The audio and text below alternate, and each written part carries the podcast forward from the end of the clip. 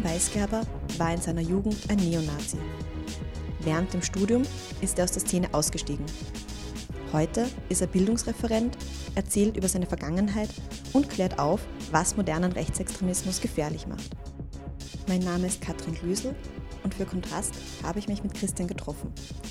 In Teil 2 unseres Podcasts sprechen wir über seine, wie er sagt, krasseste Zeit in der Neonazi-Szene, über die Frage, wovor sich Nazis eigentlich fürchten, über rechtsextreme Frauen und über Christians erste Zweifel am rechtsextremen Weltbild und darüber, wie er seinen Ausstieg aus der Szene geschafft hat. Vielleicht eh noch mal ein bisschen zu dir zurück und, und, und deinen Werdegang. Ähm, in einem Interview war das, habe ich gelesen, du hast mal gemeint, deine unter Anführungszeichen krasseste Zeit war mit 17, 18. Da warst du, wie du es beschrieben hast, ein völkischer Nazi. Was hast du damals denn genau gemacht, dass genau diese Zeit mit 17, 18 so besonders hm. arg gemacht hat? Also ich, ich glaube, da meinte ich mit krasseste Zeit, dass das die ähm, am deutlichsten neonazistische Zeit war, also wo Personen wie Hitler oder Himmler für mich wichtige historische Bezugspunkte waren. Ähm, das heißt, mein Vegetarismus ist erstmal daraus entstanden, dass äh, Hitler Vegetarier war oder Himmler sogar vegan und so weiter und so fort. Das meinte ich da mit krassester Zeit. Ähm, die krasseste äh, Zeit im Sinne von, wie ich organisiert war, was ich äh, in der, innerhalb der Szene gemacht habe, das sind, ist eher die Zeit, nachdem ich ähm, unehrenhaft aus der Bundeswehr entlassen wurde, aufgrund politischer Klüngeleien, die dort stattgefunden haben. Ähm, danach habe ich eben nicht das Studium aufgenommen, sondern erstmal ein Jahr nichts anderes eigentlich gemacht, außer ein bisschen zu arbeiten, ähm, mich sozusagen sportlich zu betätigen oder auch Kampfsport zu machen und ähm, auf Demos zu fahren, äh, meine Gruppen zu organisieren, äh, Konzerte zu geben und so weiter und so fort. Das wäre dann die krasseste Zeit organisationstechnisch. Die war bei den autonomen Nationalisten, die war mit diesen Formen von äh, Labelkosmetiken, die war auch ähm, mit den ersten größeren Versuchen, sich ähm, im Internet multimedial aufzustellen. Also Nazis haben das Internet ja so 2004, 2005 entdeckt und dann schon YouTube-Videos gemacht und so. Das ist dann, wenn man so möchte, die organisationstechnisch krasseste Zeit, wo eigentlich sich alles um ähm, meine Politik äh, gedreht hat. Okay. Da habe ich trotzdem noch eine ein bisschen private Frage. Also ich nehme mal an, dass dein Freundeskreis, Freundinnenkreis dann meistens ohnehin aus dieser Szene gekommen ist, aber wie hat es andere Freunde, Freundinnen gegeben, die du vorher hattest? Wussten die, ähm, was du machst? Wie haben die das gesehen oder hat sich dein Freundeskreis komplett verändert, komplett gedreht? Hm. Ich hatte tatsächlich auch immer einen von mir sogenannten unpolitischen Freundeskreis.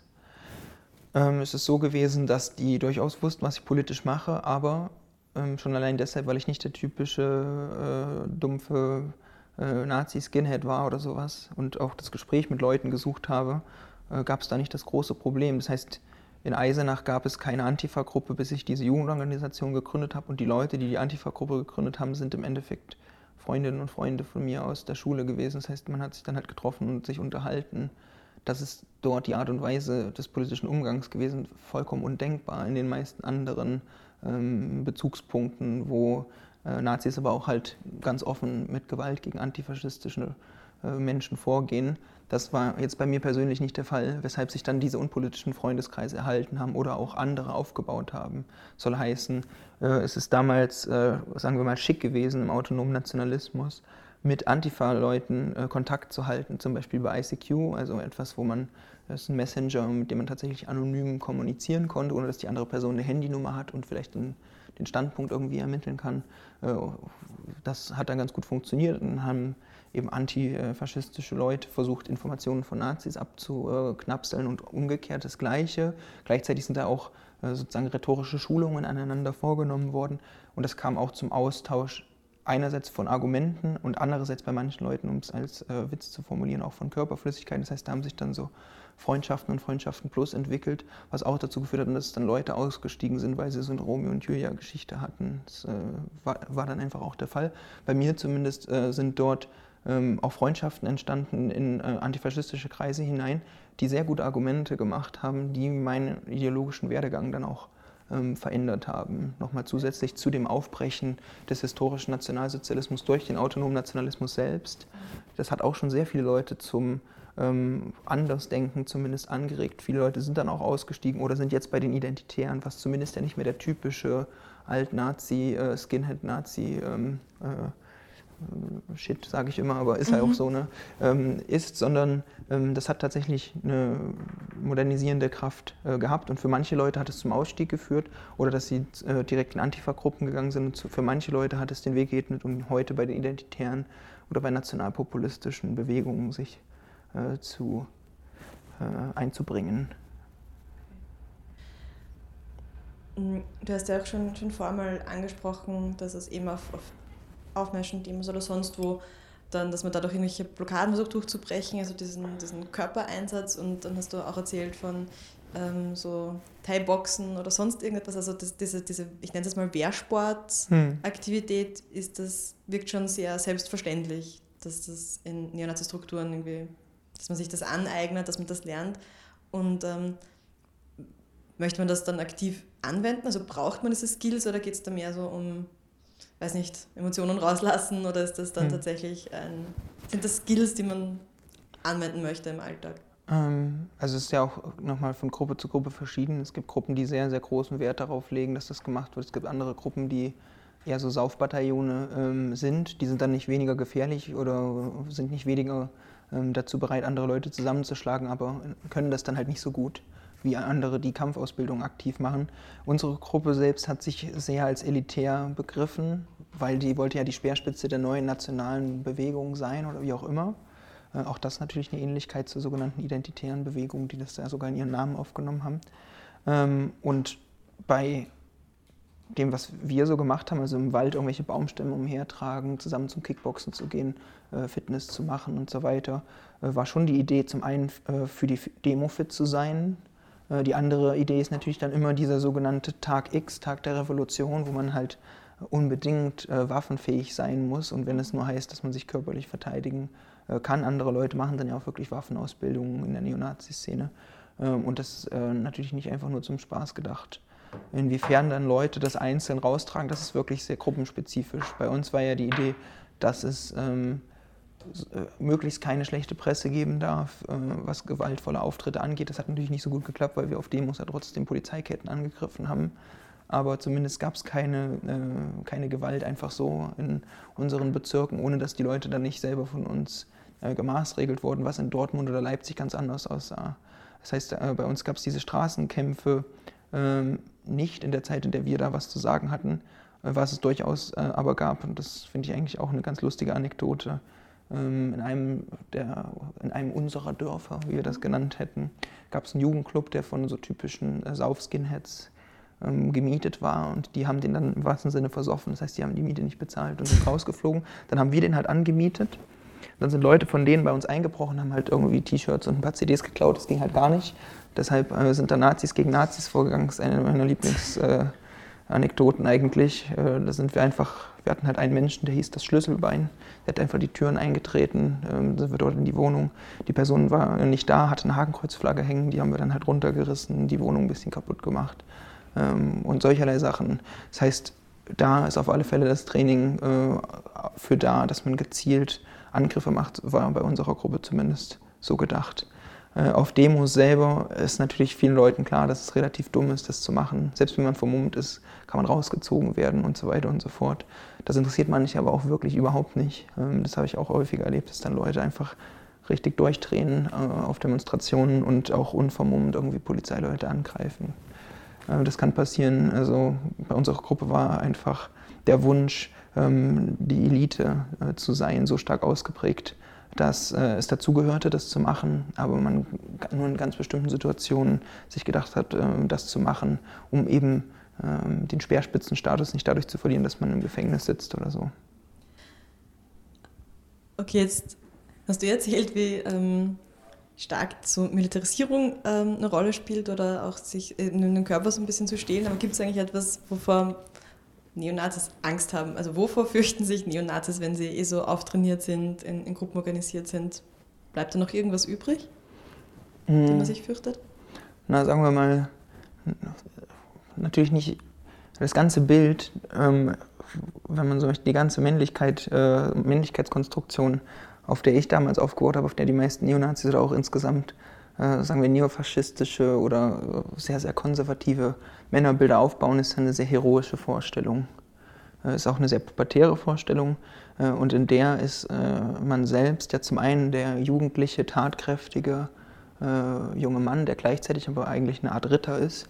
Und zwar ist man ein Ritter, in äh, weißer Rüstung, logischerweise, mit einem noch viel weißeren Pferd. Und man möchte eigentlich ja nichts anderes machen als die Prinzessin. Das kann tatsächlich einmal dann die instrumentalisierte, vermeintlich unschuldige Frau, die in den Klauen des Drachens gefangen ist, sein. Das haben wir jetzt sehr, sehr stark. Den muss man dann von dem bösen muslimischen Mann retten.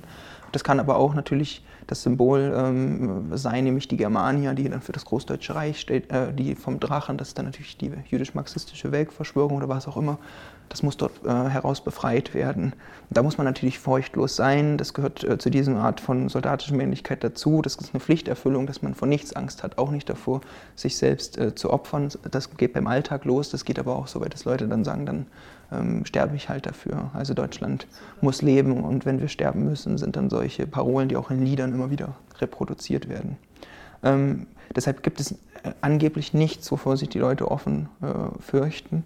Man könnte aber ähm, nicht ohne Ironie sagen, dass es äh, sehr fürchterlich ähm, für Nazis sein kann, wenn sie zum einen enttarnt werden darin, dass sie auch ähm, zum Teil sehr äh, liebensbedürftige Menschen sind. Das klingt immer sehr, sehr, ähm, sehr, sehr vereinfachend, ist aber tatsächlich durchaus äh, bei manchen Leuten noch der Fall. Das heißt, äh, das darf ja eigentlich nicht sein, dass man irgendwie irgendeine Art von auch sexueller, ähm, sexuellem Begehren hat, das eben nicht in eine bestimmte Vorstellung, die dann auch schon sehr gewaltvoll ist, hineinpasst. Ähm, Homosexualität wäre dann natürlich nochmal ein anderes Problem, das ähm, durchaus einige Leute äh, in der Nazi-Szene betrifft. Die wird dann meist äh, nicht ausgelebt oder unterdrückt. Das würde ich sagen, ist eine Furcht. Und wenn man es ganz ähm, von mir aus auch ein bisschen psychoanalytisch wenden möchte, dann fürchtet man sich ja eigentlich vor fast allem. Denn die Nazi-Ideologie oder auch diese Männlichkeit dort ist eine sehr paranoide, denn die ganze Welt richtet sich ja gegen äh, diesen Ritter selbst, die sich dann meist auch noch als die letzten Ritter einer dekadenten Welt sehen, in der alles schlecht ist, alles zerfällt, es gibt keine Autorität mehr, es gibt ähm, eigentlich keine richtige Solidarität mehr. Die Volksgemeinschaft ist ja äh, schon am abgestorben, der Volkskörper ist ja vollkommen zersetzt äh, worden von allen Feinden, die alles äh, wie ein riesengroßes Krebsgeschwür, das äh, dann, das heißt, eigentlich eine sehr fürchterliche Welt, in der ähm, Nazis leben und sie können das eigentlich nur ertragen, indem sie so tun, als ob sie gar keine Furcht haben, weil sonst würde sie die Furcht vollkommen äh, übermannen im wahrsten Sinne des Wortes. Die könnten das gar nicht mehr, ähm, gar nicht mehr aushalten. Ähm, zumindest würde ich das so beschreiben. Äh, die einzelnen Furchtfälle und so weiter wären dann nochmal was anderes, aber äh, auf dieser Ebene darf man das, glaube ich, auch nicht unterschätzen. Da ist eine Furcht vor allem da und deshalb will man, dass sich alle vor einem fürchten. Dann kann man die eigene Furcht nämlich recht gut beiseite schieben.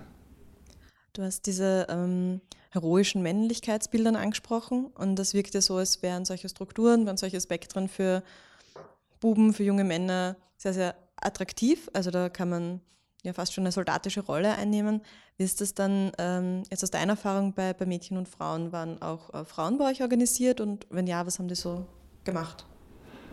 Ähm, ja, es waren bei uns auch äh, Mädchen und Frauen organisiert und die haben ganz verschiedene Funktionen eingenommen die äh, meist entlang einer sehr äh, klaren, ähm, sagen wir mal, äh, Gender- oder Geschlechtsvorstellung, Geschlechtsrollenvorstellung waren. Das heißt, die waren meist natürlich für das leibliche Wohl der Männer zuständig, wenn es auf Demonstrationen ging.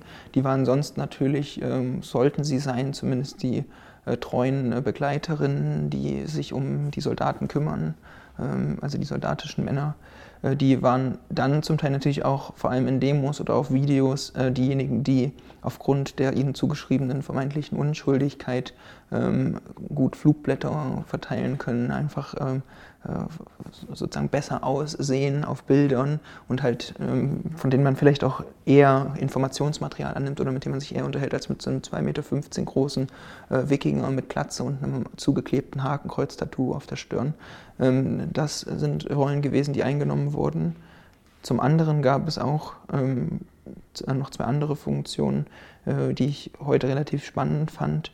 Ähm, die sehr viel eben auch mit der Vorstellung von weiblicher Sexualität zu tun haben, nämlich einmal die, sagen wir, hypersexualisierten ähm, Nazi-Aktivistinnen. Das sind äh, Leute gewesen, die fast wie in so typischen ethnografischen äh, Clan-Beschreibungen als so eine Art ähm, Heiratsobjekt rumgetauscht wurden. Das heißt, die sind einfach auf einer Demo oder auf einem Konzert haben die halt mal jemanden kennengelernt, der aus einer anderen Gruppe kam, dann hatten die was mit denen und so weiter, dann haben sich darüber die Gruppen verbunden. Ähm, das heißt, die haben dann so gewirkt wie zwei Clans, die aufeinander zugehen, äh, weil, diese, äh, weil diese weibliche Person das Verbindungsglied im wahrsten Sinne des Wortes irgendwie gespielt hat. Ähm, das hat äh, stattgefunden bei verschiedenen Leuten. Und die andere Form, die sehr, sehr selten war, habe ich nur zweimal erlebt, waren dann eigentlich die komplett entsexualisierten Frauen. Die durften dann aber auch volle Führerpositionen einnehmen. Das heißt, die sind dann dadurch männlich geworden, dass sie keine weibliche Sexualität hatten. Das heißt, sie hatten dann keinen Freund oder hatten keine offen ausgelebten äh, Sexualpraktiken äh, mit anderen äh, Männern. Deshalb gab es dann auch keinen Neid oder keine, keine Spielereien auf der Ebene, was bei der anderen hypersexualisierten Gruppe sehr, sehr stark der Fall war. Äh, und die konnten dann sozusagen äh, vermeintlich wie ganz normaler Kamerad äh, auch im höchsten Maße als Anmelderin von Demonstrationen ähm, auftreten oder als eine Person, die auch ohne sexuelle Verbindung eben Kontakt in ein anderes Land dann zum Beispiel zum Teil aufbaut. Und das war sehr, sehr selten, aber war auch eine Funktionsmöglichkeit. Okay. Was interessant, dass du angesprochen hast mit ähm, Mädchen und Frauen, die dann Flugblätter verteilen oder die man dann vielleicht irgendwo in eine erste Reihe hinstellt, weil es dann harmloser aussieht. Das kennt man ja so auch von, von heute, wenn man sich oft Aufmärsche anzieht, wo dann ja. Frauen die erste Reihe bilden und dergleichen. Ich meine, äh, bei uns gab es noch den Unterschied, dass auch zur, äh, also das eines der ersten Treffen, auf dem ich ähm, bundesweit ähm, was zu melden hatte, sage ich mal, wo ich Protokollant war, war die Besprechung, ähm, wie sich die äh, deutschlandweit organisierten autonomen Nationalisten dazu verhalten wollen, ähm, wie der schwarze Block genutzt werden kann. Und da gab es auch ähm, eben weibliche autonome Nationalistinnen, die dann halt dafür gefochten haben, dass sie auch im schwarzen Block stehen dürfen und wie damit umzugehen ist. Und dann haben halt manche Leute gesagt, das geht halt nicht klar, weil natürlich aus der Sicht sind die Typen ja immer viel stärker und so weiter und so fort. Ähm, deshalb, da dürfen nur die Leute rein, die körperlich in der Lage sind, auch andere ähm, Menschen umzuhauen oder wie auch immer dann dort gesprochen wurde. Und man will sich ja dann nicht äh, Sorgen machen müssen, dass äh, die eigene Freundin vielleicht noch so ungefähr lief dann da die Debatte ab. Also das ist im höchsten Maße paternalisierend gewesen, aber ähm, diese eine Aktivistin dort, die hat sich das dann tatsächlich nicht nehmen lassen, im äh, schwarzen Block mitzulaufen und äh, mitzuknüppeln, wenn es äh, daran ging. Da ist sie aber auch wirklich ziemlich alleine gewesen auf weiter Flur. Du bist ja dann etwas später nach Jena gezogen. Wann, wann war das? Also wann bist du nach Jena ähm, gezogen? Im Juni 2009. 2009. Und äh, das ist ja mit deinem Studium zusammengefallen. Also bist du nach Jena gegangen, um zu studieren. Ja, das stimmt. Genau. Was hast du da studiert? Äh, ich habe dort angefangen, ähm, Philosophie und Sprechwissenschaft und Phonetik zu studieren. Ähm, aus dem Grund, dass ähm, ich als damals noch großer äh, Idealist gedacht habe, dass die großen Veränderungen der Geschichte werden von hauptsächlich großen Denkern, es sind immer Männer, hervorgebracht. Deshalb muss man diese äh, Denksysteme verstehen um andere Leute dann beeinflussen zu können und um dann im weitesten Sinne eben ähm, die hegemonialen Erzählungen selber setzen zu können. Und bei Sprechwissenschaften und Phonetik lernt man halt, ähm, oder zumindest dachte ich das, äh, wie man richtig spricht. Äh, da gibt es auch Rhetorikkurse und so weiter. Das hat mir damals auch äh, zugesagt, weil ich war ja Redner und äh, auch wie auch immer gearteter Sänger. Ähm, von daher war das erstmal strategische Überlegung. Ich habe dann auch das Nebenfach ziemlich zügig äh, gewechselt weil das dann doch nicht das Richtige für mich war. Und bei Philosophie habe ich dann relativ schnell gemerkt, dass idealistische Philosophie irgendwie gar nicht so mein Ding ist, ähm, dass man das ganz anders betrachten müsste. Aber das wusste ich ja damals noch nicht. Aber zu dem Zeitpunkt warst du noch in der Szene aktiv, als du genau. begonnen hast. Und ähm, da wurdest du ja, als du nach Jena gegangen bist, auch geoutet von, von ja. Antifaschistinnen. Wie, wie ging es dir damit? Hat dir das irgendwie Sorgen gemacht? Ist das, war das unangenehm? Hattest du Angst? Es ist ja es ist dort so gewesen, dass ähm, also die Vereinnahmung von antifaschistischen Praktiken in dieser autonomen nationalistischen Zelle, in der ich gewirkt habe, ging so weit, dass wir auch selber antifaschistische Akteure geoutet haben, im typischen Stil. Das heißt, wir haben Flugblätter bei denen der Nachbarschaft verteilt, haben uns dort hingestellt mit Bannern, haben äh, irgendwelche Knaller gezündet, ähm, haben mit Megafon dort eine kurze äh, ähm, Kundgebung abgehalten und sind dann halt abgezischt, bevor die Polizei eingetroffen ist. Äh, das hat stattgefunden zwei Wochen bevor das dann bei mir stattgefunden hat, auch mit einer genauen Referenz auf unser Outing von einem Antifa-Aktivisten. Ähm, das hat für mich erstmal, ähm, das darf man ja nicht äh, vergessen, das ist erstmal ein Ritterschlag für Leute, die das äh, bekommen. Das heißt, die werden innerhalb der Szene dann äh, stärker supported. Da wird nachgefragt, brauchst du dies, brauchst du jenes und das ist ja krass und so weiter und so fort. Das heißt, man steht dann erstmal stark im Mittelpunkt innerhalb der Szene selbst, auch natürlich im Mittelpunkt in der Nachbarschaft, ähm, was eine Sache ist, die auch von Vorteil sein kann. Ich zum Beispiel habe dann relativ zügig gemerkt, welche meiner Nachbarinnen das überhaupt nicht interessiert, äh, welche davon das äh, negativ betrachten und welche mich also, unterstützen darin. Das ist da relativ schnell klar geworden. Es war eine ältere Dame im, äh, ganz unten im Parterre und die war natürlich wirklich erschreckt davon, weil sie nicht wusste, was jetzt los ist. 18 Uhr, auf einmal gehen Knaller los, der Briefkasten fliegt in die Luft und so weiter und so fort. Das war für sie wirklich schockierend.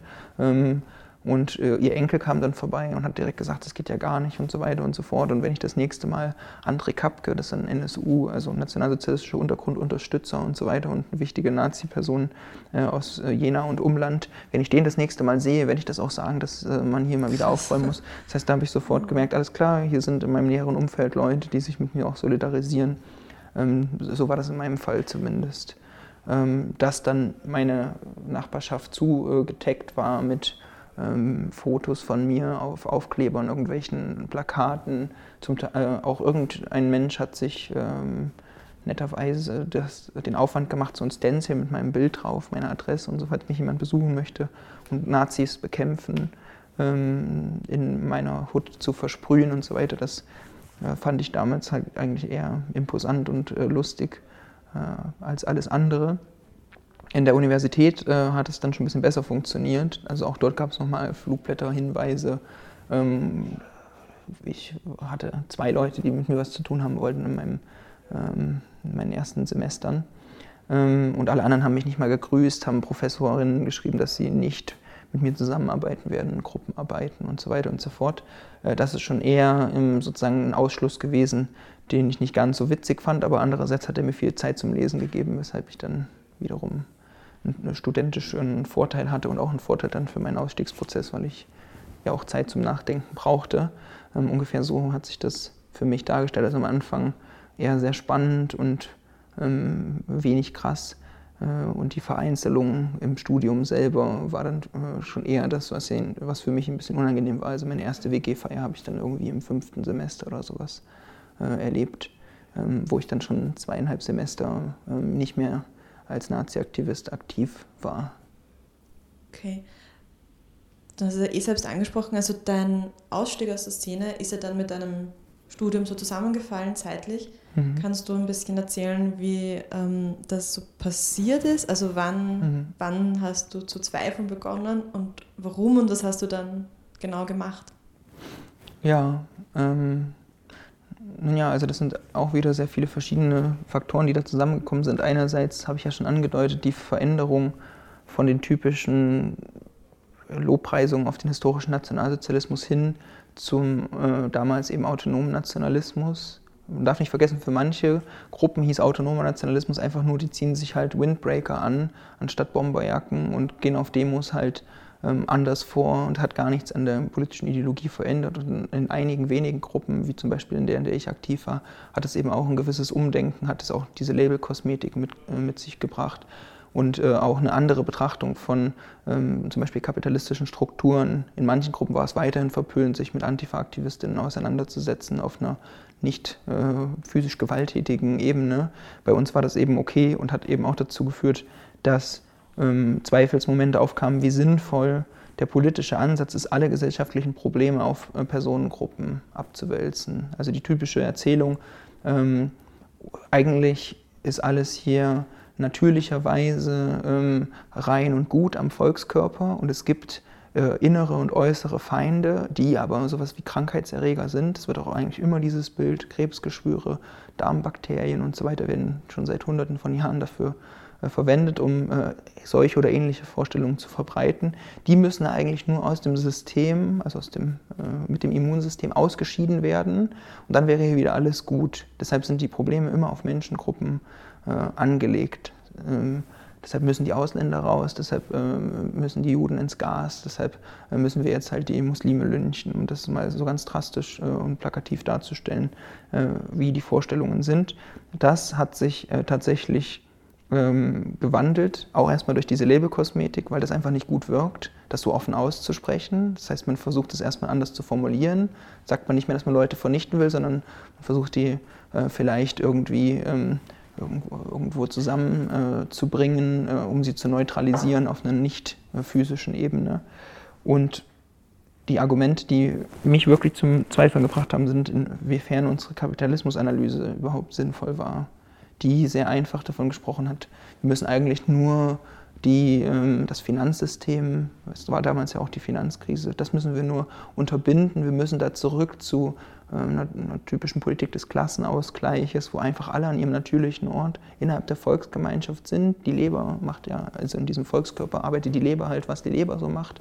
Das Herz macht, was das Herz halt macht und dann ist alles gut. Das ist wirklich die sehr simple Vorstellung, ähm, dass das keine ähm, sinnvolle Kapitalismusanalyse ist war ein Punkt, dass man Probleme nicht auf Menschengruppen abwälzt, sondern dass das äh, soziale Verhältnisse sind, die dann sich zum Beispiel zu Strukturen aushärten können, die nicht dadurch geregelt sind, dass man irgendwelche Leute den Kopf abschlägt oder sowas. Ähm, das äh, ist durchaus was gewesen, was einige Leute relativ zügig verstanden haben, aber daraus keine Konsequenzen gezogen haben. Und ich und einige wenige andere haben das eben gemacht um dann zu sagen, okay, so kann es hier nicht weitergehen. Und unsere Reformation, das muss man auch ganz deutlich sagen, diese Idee, wir machen eine nationale Bewegung, das ist gescheitert. Und das war für mich und einige andere eine große Kränkung. Ähm, also dieser Versuch wegzukommen von den typischen Neonazi-Sachen. Das ist erst, wenn man so möchte, erfolgreich gewesen mit dem Aufkommen der sogenannten Identitären.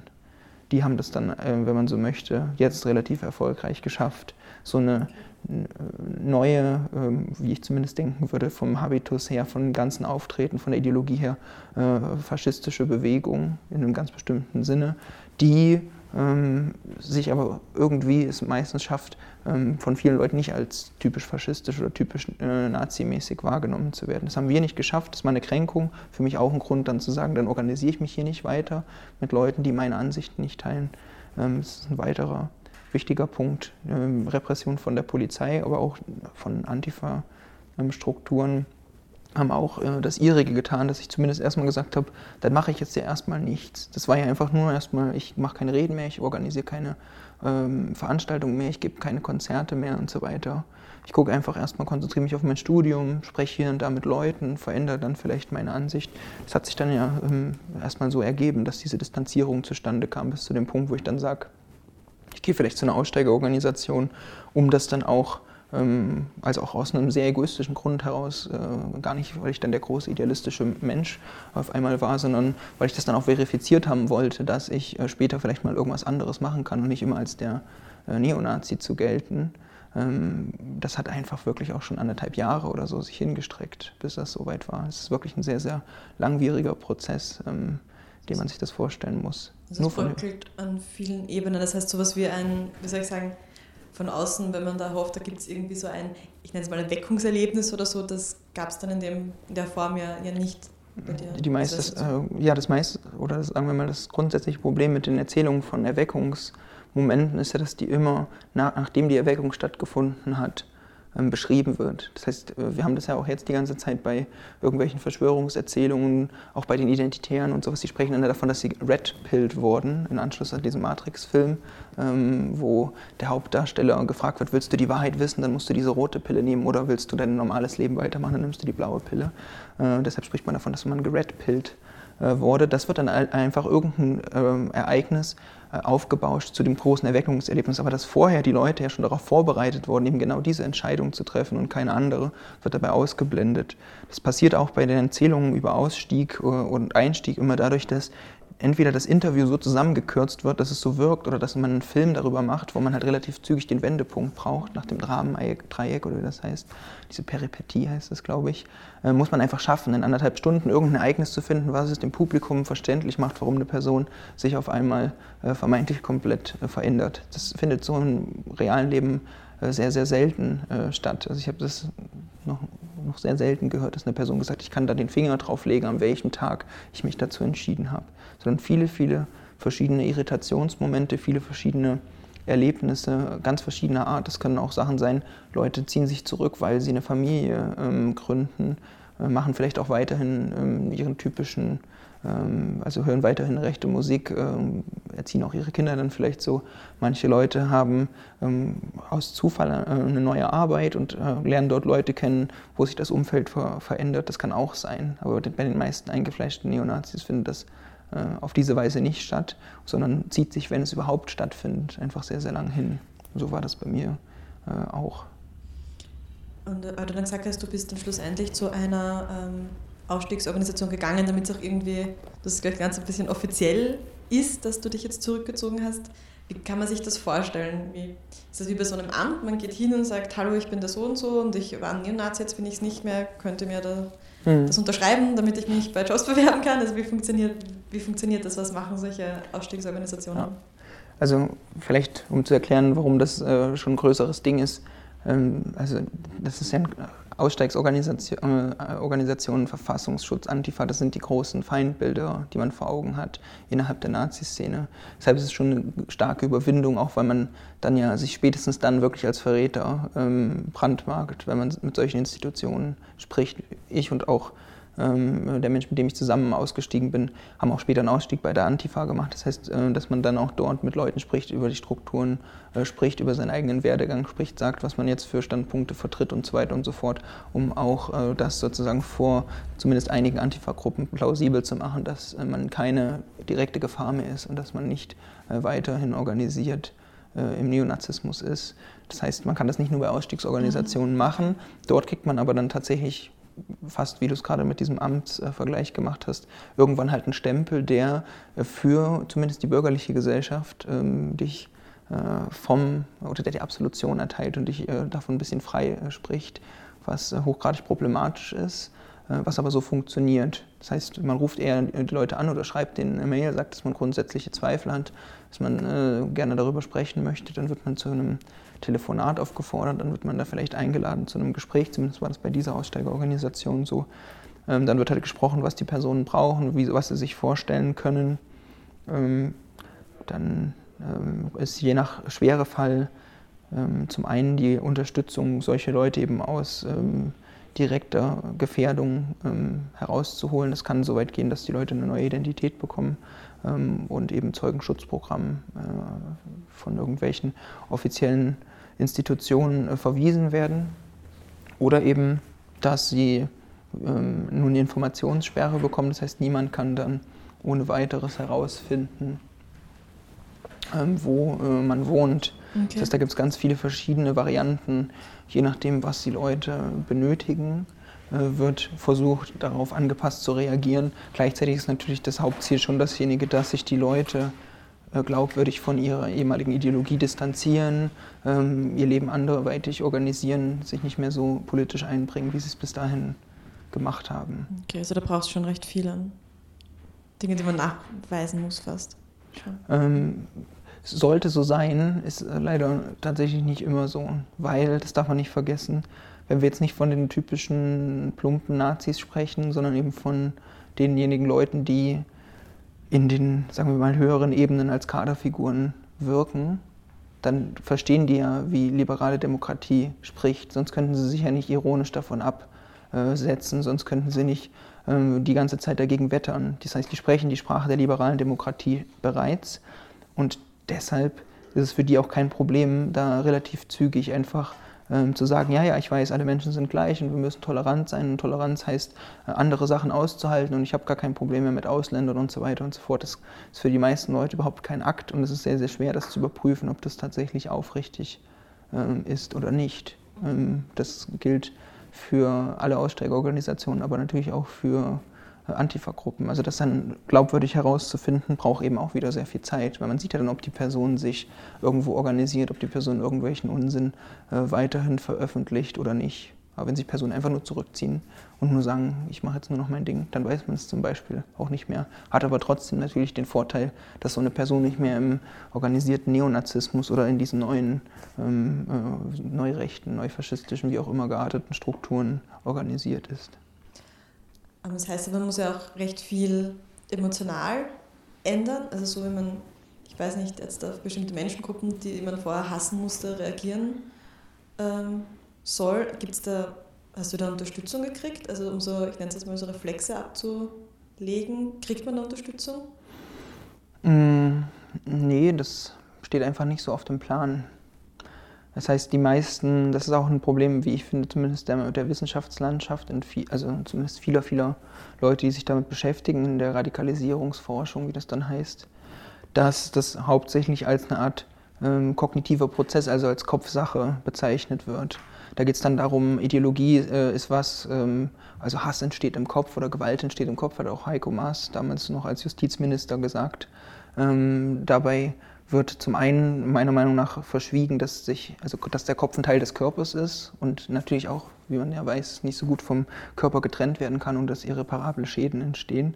Ähm, von daher müsste man das auch in der Theorie ernst nehmen, dass äh, Radikalisierung die Köpfe wie die Körper und die Körper wie die Köpfe ergreift.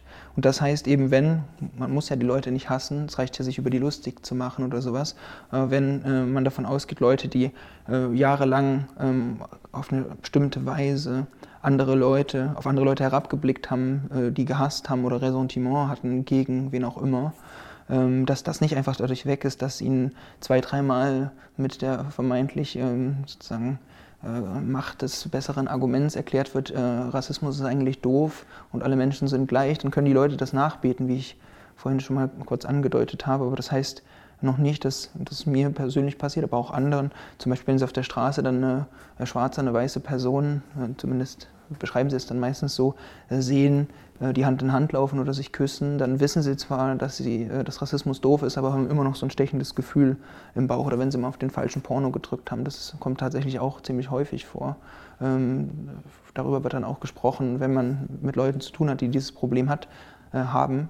Aber das wird in Aussteigerorganisationen nicht, äh, oder in denen, mit denen ich zu tun hatte, gar nicht beleuchtet, weil es äh, fast irrelevant ist. Ähm, das halte ich für hochgradig problematisch.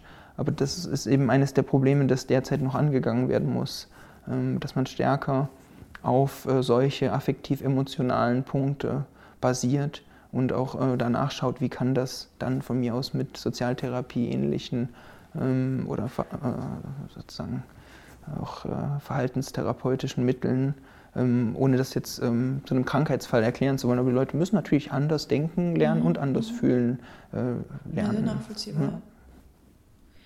Und was hat sich, wenn ich so nachfragen darf, äh, hat sich auch körperlich bei dir etwas verändert? Also ich weiß, man, die Leute, die das jetzt hören, können das nicht sehen, aber du hast ja doch einige Tattoos, hm. also Tätowierungen zum Beispiel am, am Bein. Ähm, hast du dann zum Beispiel etwas so Cover-ups machen müssen oder wollen in dem Fall? Also gab es sowas? Ja, durchaus. Ähm, also körperlich hat sich tatsächlich relativ viel verändert. Zum einen wären genau diese Tattoos zu nennen. Ähm, das hat sich auch ein bisschen hingezogen, ist relativ ähm, teuer zum einen und man braucht auch, wenn man was, was schon groß und ähm, irgendwie unförmig ist, äh, übertätowieren will, braucht man halt ein noch größeres Motiv, das okay. möglichst dunkel ist. Ähm, muss man sich erstmal was einfallen lassen. Ich habe einfach ähm, ein, aus meinem Bein, wo ich so eine, eine schwarze Sonne, das ist so ein rundes ähm, Nazi-Symbol aus SS-Tradition, ähm, habe ich aus meinem Bein dann ein Bein über historische Piraterie gemacht und dann einfach einen großen äh, Totenschädel, der also nicht in der Tradition der SS äh, steht und der hat einfach ein riesengroßes Auge, das über das ganze Knie geht. Ah, okay. Und das zweite Auge ist dann halt an der Innenseite des anderen, also an meiner Knie. Wie heißt das? Kniekehle oder nicht? Genau. Ja, ich sehe es jetzt, ich sehe es jetzt. Und das ist dann perspektivisch nicht, natürlich, äh, muss man sich das anschauen. Man genau das ist, damit ist das halt möglich, ansonsten wäre das relativ schwer. Ähm, ja, genau. Ich werde jetzt äh, dieses Jahr auch fertig mit den äh, Cover-Ups.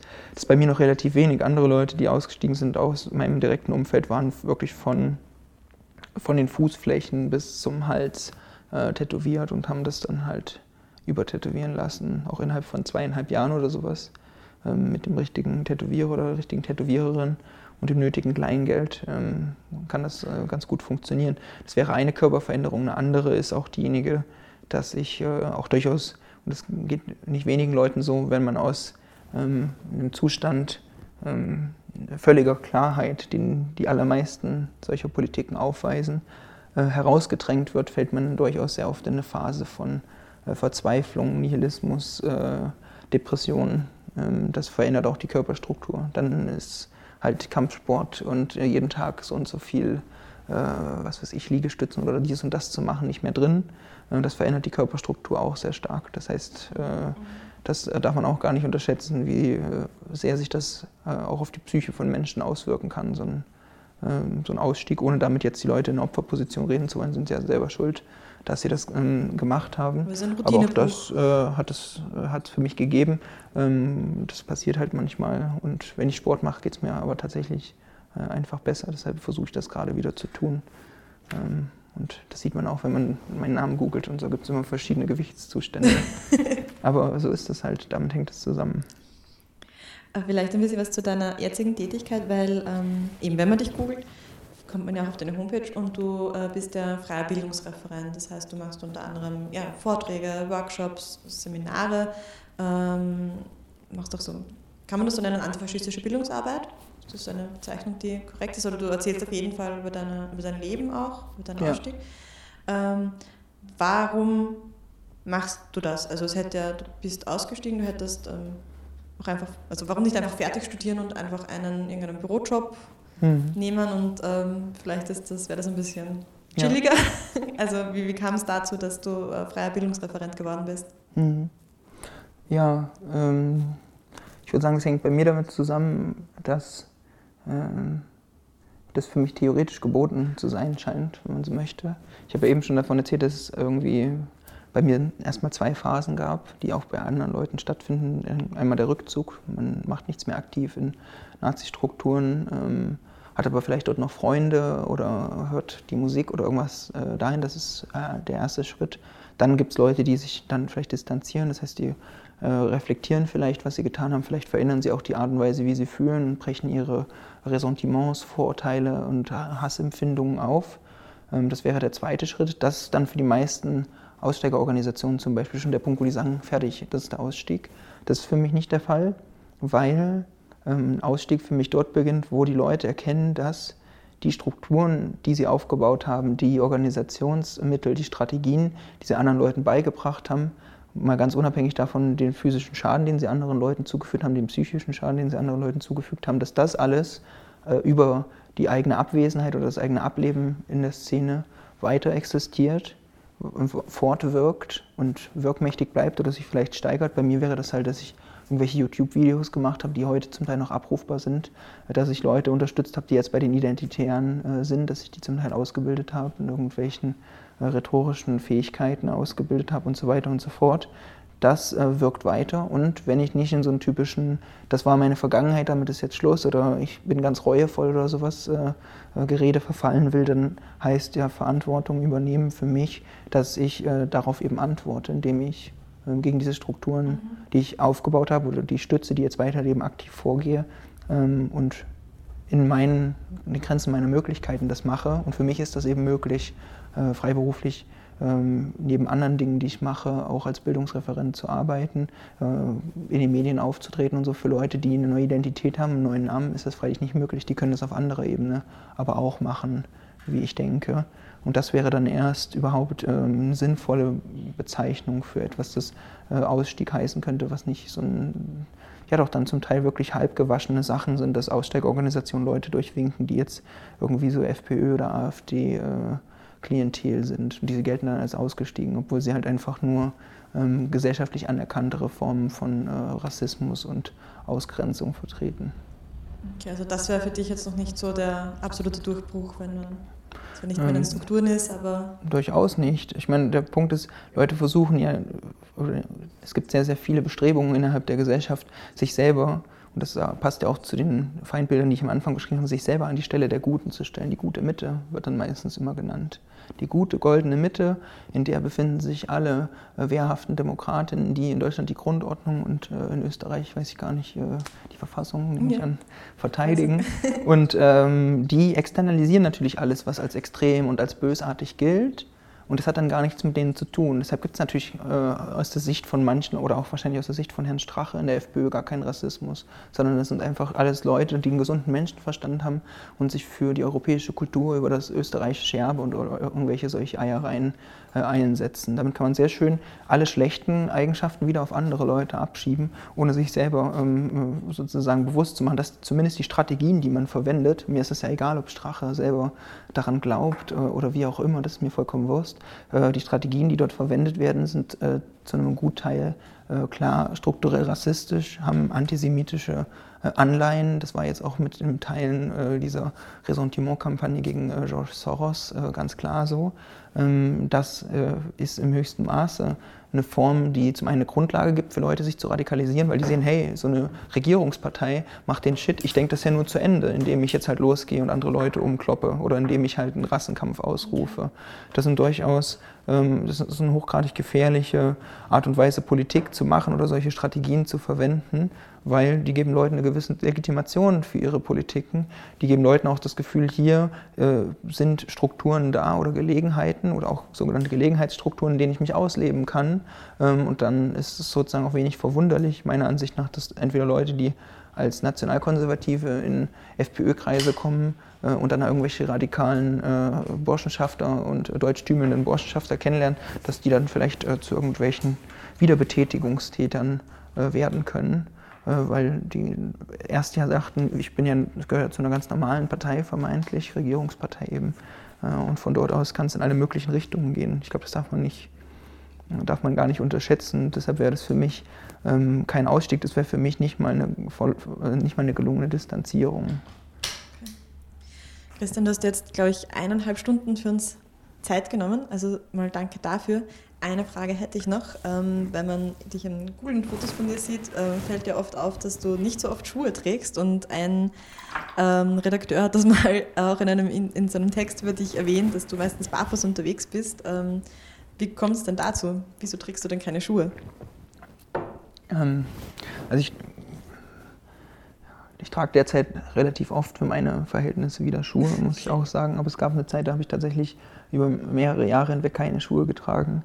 Das hat ähm, einfach damit angefangen, dass es in Jena mehrere Leute gab, die das zum Teil, also sehr viele, die es im Sommer gemacht haben. Es ist eine kleine Studierendenstadt, 100.000 Einwohner oder sowas. Ähm, ganz niedlich dort, da kann man ohne Probleme barfuß laufen.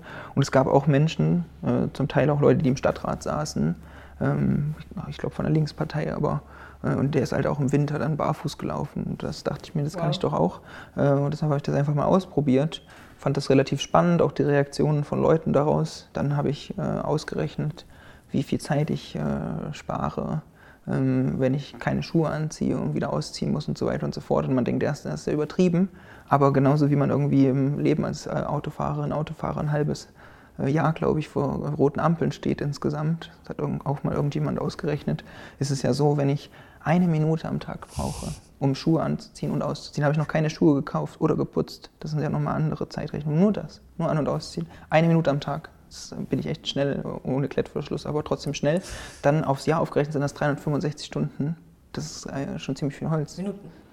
So rum, ja, natürlich Minuten. Und das sind. Auch noch viel. ja, das sind, äh, ich bin jetzt natürlich der beste äh, Rechtmensch, aber das sind ja irgendwie über sechs Stunden oder sowas, kann das sein. Ja, also nur das allein, da habe ich noch nicht, habe ich noch keine Schuhe gekauft und so. Und die Pflege von äh, Füßen selbst ist gar nicht so aufwendig. Äh, die sind ja zum Laufen gedacht gewesen. Und wir leben ja auch äh, nicht in städtischen Zuständen, wo man Schuhe wirklich braucht. Weil die Hornhaut äh, alles, was es dort gibt, ab. Äh, und die Angst vor äh, Mikroben und so weiter und so fort ist vollkommen überdreht an den allermeisten Stellen. Eine Spritze gegen Hepatitis C und so weiter und so fort und fertig ist der Lachs. Also Genau, das ist, äh, sind auch dort strategische äh, Überlegungen gepaart mit ähm, einem anderen äh, Gefühl. Also ich bin kein esoterischer Mensch dort gewesen oder so, aber es ist eine andere Art und Weise gewesen zu laufen und äh, seine Untergründe mal wahrzunehmen, weil dann merkt man wirklich den Unterschied zwischen Beton und Asphalt im Sommer vor allem und äh, so einem Stückchen Gras. Das heißt, jetzt in Wien wirst du auch noch ein bisschen barfuß unterwegs sein. Ja, ich habe jetzt äh, tatsächlich erst die Barfußsaison, äh, als ich nach Wien gekommen bin, eröffnet, weil es sehr, sehr warm hier ist äh, im Verhältnis zu Berlin. Von daher mache ich das jetzt. Mal gucken. Sehr gut. Danke vielmals, dass du da warst. Danke für das interessante Gespräch und ähm, ja, dir noch einen schönen Aufenthalt in Wien, solange ja, du da bist. Vielen Dank für die Einladung.